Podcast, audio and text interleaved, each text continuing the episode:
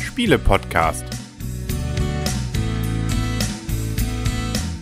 www.spiele-podcast.de Herzlich willkommen zu einer neuen Ausgabe vom Spiele-Podcast im Internet zu finden auf spiele-podcast.de und rund um den Spieletisch herum sitzen äh, der Henry. Ja, leider heute alleine.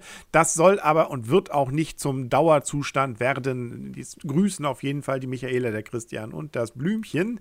Aber äh, ja, heute ging es mal nicht anders. Aber wir wollten trotzdem gerne, dass der Wochenrhythmus erhalten bleibt. Und es geht um ein Spiel, das zumindest sehr ungewöhnlich ist, das jetzt auch noch nicht alle ausprobiert haben, aber zumindest Blümchen und ich haben es gespielt, nämlich Time Stories. Die Videozuschauer haben es gerade im Bild, den anderen erzähle ich es. Eine wunderschön weiße Verpackung, die auch darauf hinweist, dass es Manuel Rotzoy ist, der das Ganze entwickelt hat. Allerdings auch nicht alleine, sondern ein ganzes Team ist mit ihm dabei gewesen. Und das ist auch wichtig, weil bei diesem sehr, sehr ungewöhnlichen Spiel geht es darum, Geschichten zu erzählen, äh, um nicht zu sagen, es ist ein Spiel, das man tatsächlich nur einmal spielen kann. Naja, so ganz stimmt das nicht, da kommen wir gleich zu. Es ist auf jeden Fall eine ganz besondere Erfahrung. Wer sowas wie Krimi-Dinner oder Point-and-Click-Adventures äh, oder auch Rollenspiele mag, der ist auf jeden Fall bei diesem Spiel richtig dabei. Wer da mit diesen ganzen Sachen überhaupt nichts ansatzweise anfangen kann, äh, für den ist auch Time Stories nichts. 45 Euro kostet das Ganze und äh, es gibt jetzt einmal das Grundspiel, das sehen die Videozuschauer jetzt gerade, und dazu inzwischen auch schon die erste Erweiterung, den neuen Fall sozusagen der Mercy-Fall. Ähm, so um Weihnachten rum wird wohl auch schon der zweite Teil dann erscheinen. Da geht es dann ins Mittelalter, allerdings eins mit Drachen. Michaela wird jetzt die Rahmendaten sagen. 45 Euro hatte ich schon erwähnt. Äh, für zwei bis vier Spieler, theoretisch könnte man es auch alleine spielen und erschienen bei Space Cowboys. Und äh, da, das ungewöhnlich ist jetzt, äh, dass wir erstmal ein Spielbrett haben. Und ähm, da können wir dann uns jeweils eine Rolle auch aussuchen. Ein paar sind da zur Wahl ausgestellt. Jeder hat dann so ihre eigene Eigenschaft und das ist eigentlich auch das Nette, wenn man die dann auch ein bisschen ausschmückt und auch ein bisschen lebt. Wir hatten zum Beispiel hier einen Drogenabhängigen, der hat dann auch so ein bisschen so gespielt, ein leichtes Mädchen dabei, ähm, dass er dann auch das äh, dann weiter ausgeschmückt. Wenn man das hat, dann ist das etwas, was äh, den Abend auf jeden Fall sehr spannend gestaltet. Äh, wenn man daran überhaupt keine Lust hat, ach, dann, ich sage ja, ist es vielleicht das Spiel wieder nicht. Man muss nicht zu viel Energie da rein einsetzen. Also es gibt schon Regeln, sehr feste Regeln und es gibt eine ganze Menge Spielmaterial in der Schachtel, das allerdings großteils erst bei Folgeaufträgen dann zum Zuge kommt. Dieses äh, Tiefziehteil ist ansonsten sowieso besonders, ganz viele Fächer, das hat auch seinen Grund, weil man, ja, man spielt eben eine Geschichte von Anfang bis Ende und das kann schon mal fünf, sechs, sieben Stunden dauern. Das hat man vielleicht nicht immer Zeit dafür an einem Abend, deswegen kann man auch sozusagen safen, wie der Computerspieler sagt. Und dafür ist dann diese Schachtel auch dass man nämlich die entsprechenden Teile dann in entsprechende Fächer legt, sodass man dann am nächsten Tag oder eine Woche später an genau dieser Stelle mit genau dieser Konstellation weiterspielen kann. Dafür ist dieses Tiefseeteil dann auch gedacht. Man soll es allerdings dann möglichst nicht kippen. Ja, also nochmal, wir haben also ein Spielbrett und äh, auf diesem Spielbrett, da wird sich dann nach und nach das Spielgeschehen darstellen und zwar mittels Karten. Diese Karten werden ausgeteilt und bilden dann unter anderem ein entsprechendes ja, Szenarium, das man auch wirklich bildlich sieht. Das wird dann aufgebaut und anhand dieses bildlichen Szenariums kann man dann jo, nach und nach Räume erkunden, zum Beispiel Erlebnisse machen, kämpfen und und und. Ähm, also viele Möglichkeiten. Vielleicht erstmal ganz kurz, worum geht es überhaupt, was die Geschichte angeht? Wir sind nämlich Zeitreisende und äh, reisen allerdings nicht direkt selber mit Körper, sondern wir fahren in Körper in der jeweiligen Zeit hinein. Und hier bei diesem ersten Fall, den wir zu lösen haben im Grundspiel, da geht es in eine Nervenheilanstalt, so Anfang der 30er Jahre, glaube ich. Und ähm, ja, da sind wir dann eben, wie gesagt, in dem Charakter. Wir sterben also auch nicht, wir werden dann zurückgeholt und äh, wenn es äh, denn tatsächlich dazu kommt, dass wir eine Runde wieder neu beginnen müssen, dann können wir entsprechend wieder auch neu starten. Und das gehört auch zum Spielprinzip. Das heißt, wir haben also hier sozusagen das Scheitern schon mit eingebaut. Das ist auch nicht schlimm, weil wenn man scheitert, dann muss man nicht alles neu spielen. Einiges bleibt bleibt erhalten und insbesondere äh, ist es dann eben auch wichtig, neu zu planen und so dass einem die Scheitern auf jeden Fall nicht nervig erscheint.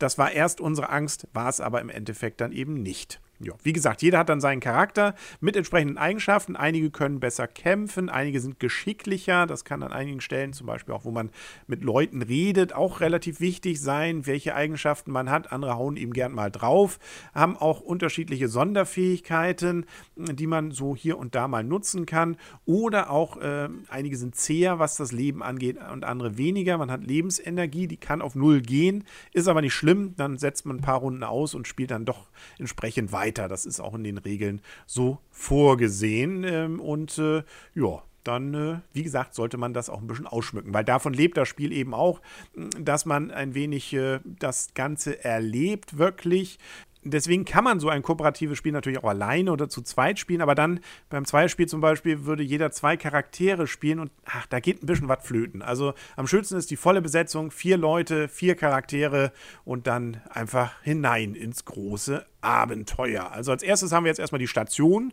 aufgebaut mit den entsprechenden Karten und da werden wir dann so eine Einführung erhalten. Das sind so die ersten Minuten, wo man nochmal so die Regeln vorgestellt bekommt. Es gibt aber auch ein Regelheft, das man vorher einmal durchgelesen haben sollte. Da gibt es aber auch Tipps, wie man das machen sollte, was man den Kollegen dann erzählt, wenn es einer durchgelesen hat.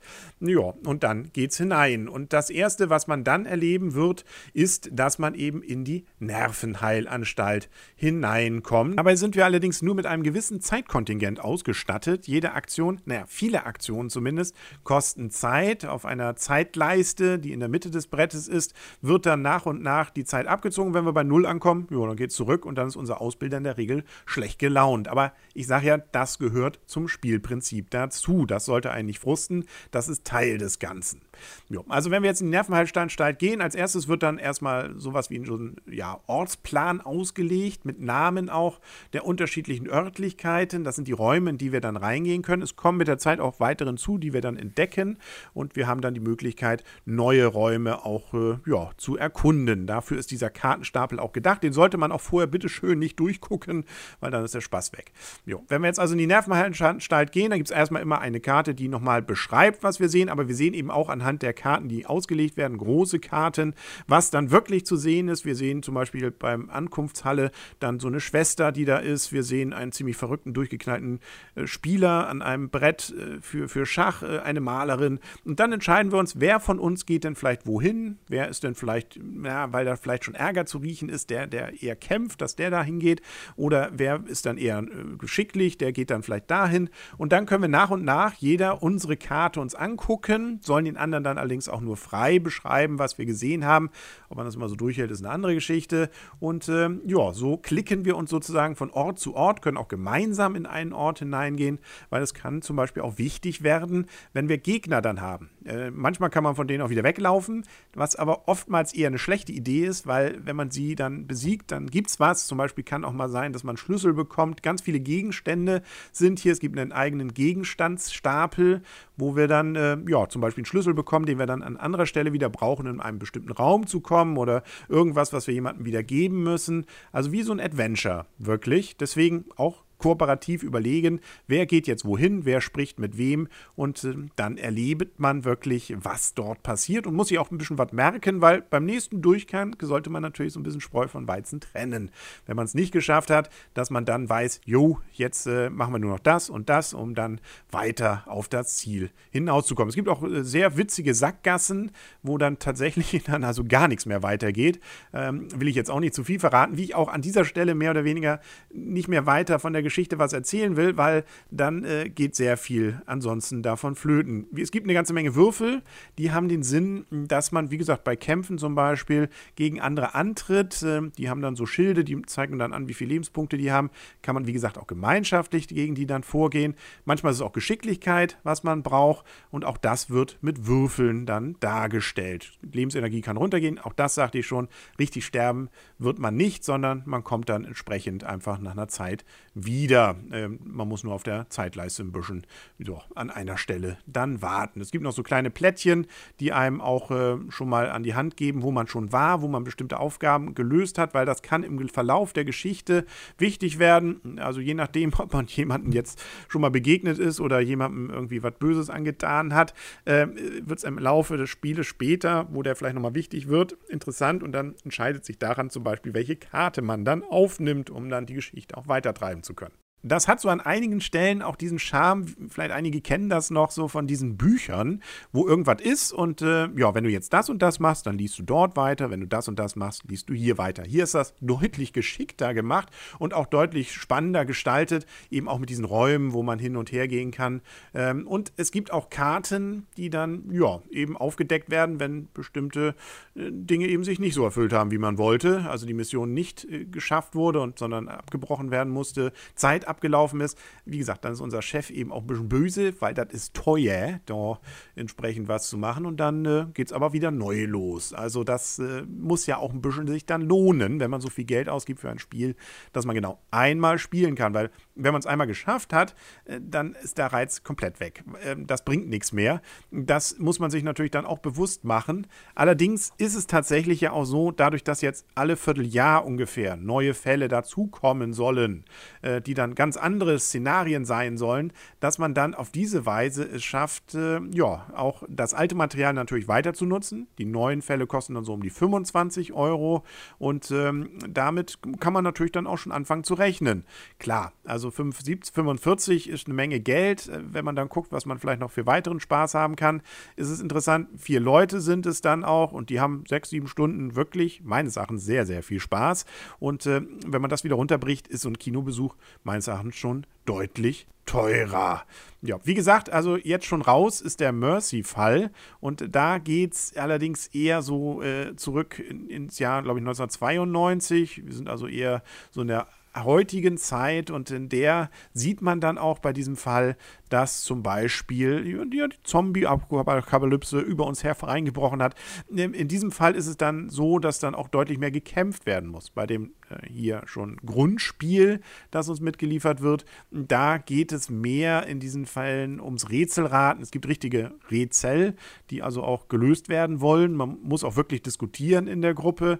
Wenn es dann eben nur noch darum geht zu kämpfen, hat das einen ganz anderen Reiz, aber auch keinen schlechteren. Also auch der Mercy-Fall hat uns sehr, sehr viel Spaß gemacht. In diesem Fall war zum Beispiel das Blümchen am Anfang sehr, sehr skeptisch, ob das denn überhaupt ein Spiel ist, das sie ansatzweise auch nur reizt. Sie war aber nachher wirklich ganz weit da vorne mit dabei und hatte wirklich sehr, sehr viel Spaß. Also ähm, das ist etwas, was äh, mich auch ein bisschen überrascht hat, aber auch sehr gefreut hat. Und vielleicht auch das Beruhigende, dass dann doch eben nur alle Vierteljahr ein neuer Fall rauskommt, weil wir hatten jeweils sofort Lust, ah komm, sofort in den nächsten Fall, das macht doch so viel Spaß. Und so im Endeffekt dann, äh, ja, vielleicht auch ganz gut ist, dass man dazwischen dann immer mal eine Pause hat. Also es sieht einfach stimmungsvoll auch aus mit diesen Karten, die da ausliegen, wo man jeweils einzeln äh, dann die Räume besuchen kann. Ich bin ja sowieso auch so ein Fan von Point-and-Click-Adventures, mit den Räumen, wo man hingehen kann, das Diskutieren, das Leben der Rollen. Also ein richtig klasse Spielerlebnis, das ich so lange, lange nicht hatte und äh, das ich auf keinen Fall missen möchte. So gesehen kann man also, wenn ich jetzt mal langsam schon zur Wertung komme, meines Erachtens eine sehr ho hohe Punktzahl geben. Ich gebe nämlich neun Punkte. Das heißt, ist quasi schon zum goldenen Spielebot nominiert.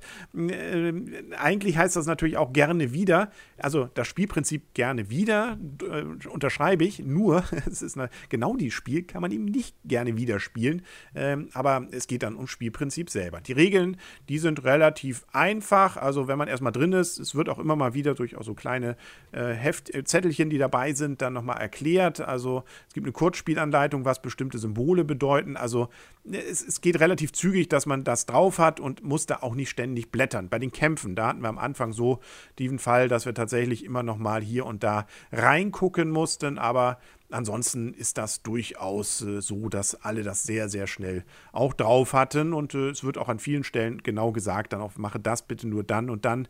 Die Grundversion hatte übrigens noch erst einen Fehler, gerade gegen Ende bei einer wichtigen Karte, da fehlte was. Ohne das endete das Spiel dann äh, quasi irgendwie im Nichts. Das war ärgerlich. Inzwischen, unsere Version zumindest, hatte diesen Fehler nicht mehr. Ich weiß aber bei anderen, die haben erstmal lange dann diese Karte noch gegen das Licht gehalten, geguckt, ob da irgendwo noch ein Rätsel drauf ist. Hätte noch gefehlt, dass sie es über die brennende Kerze gehalten hätten. Aber gut, das haben sie jetzt in dem Fall dann nicht mehr.